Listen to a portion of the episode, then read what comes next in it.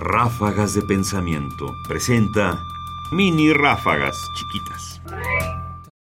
El mundo es perfecto. Dios no ha creado el mundo, solo está imaginándolo como entre sueños. Por eso el mundo es perfecto, pero confuso.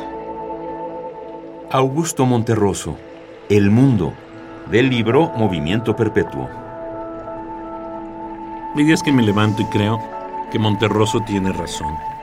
Que con Leibniz podríamos decir que el mundo es perfecto, pero como no se trata todavía del mundo que ha hecho Dios, sino el mundo que Dios se imagina, es todavía un poco confuso. Ráfagas de pensamiento ahora en www.ernestopriani.com. Búscalas en iTunes y Facebook. Comentarios: Ernesto Priani Saizó. Voces: María Sandoval y Juan Stack. Controles técnicos: Francisco Mejía. Producción: Ignacio Bazán Estrada.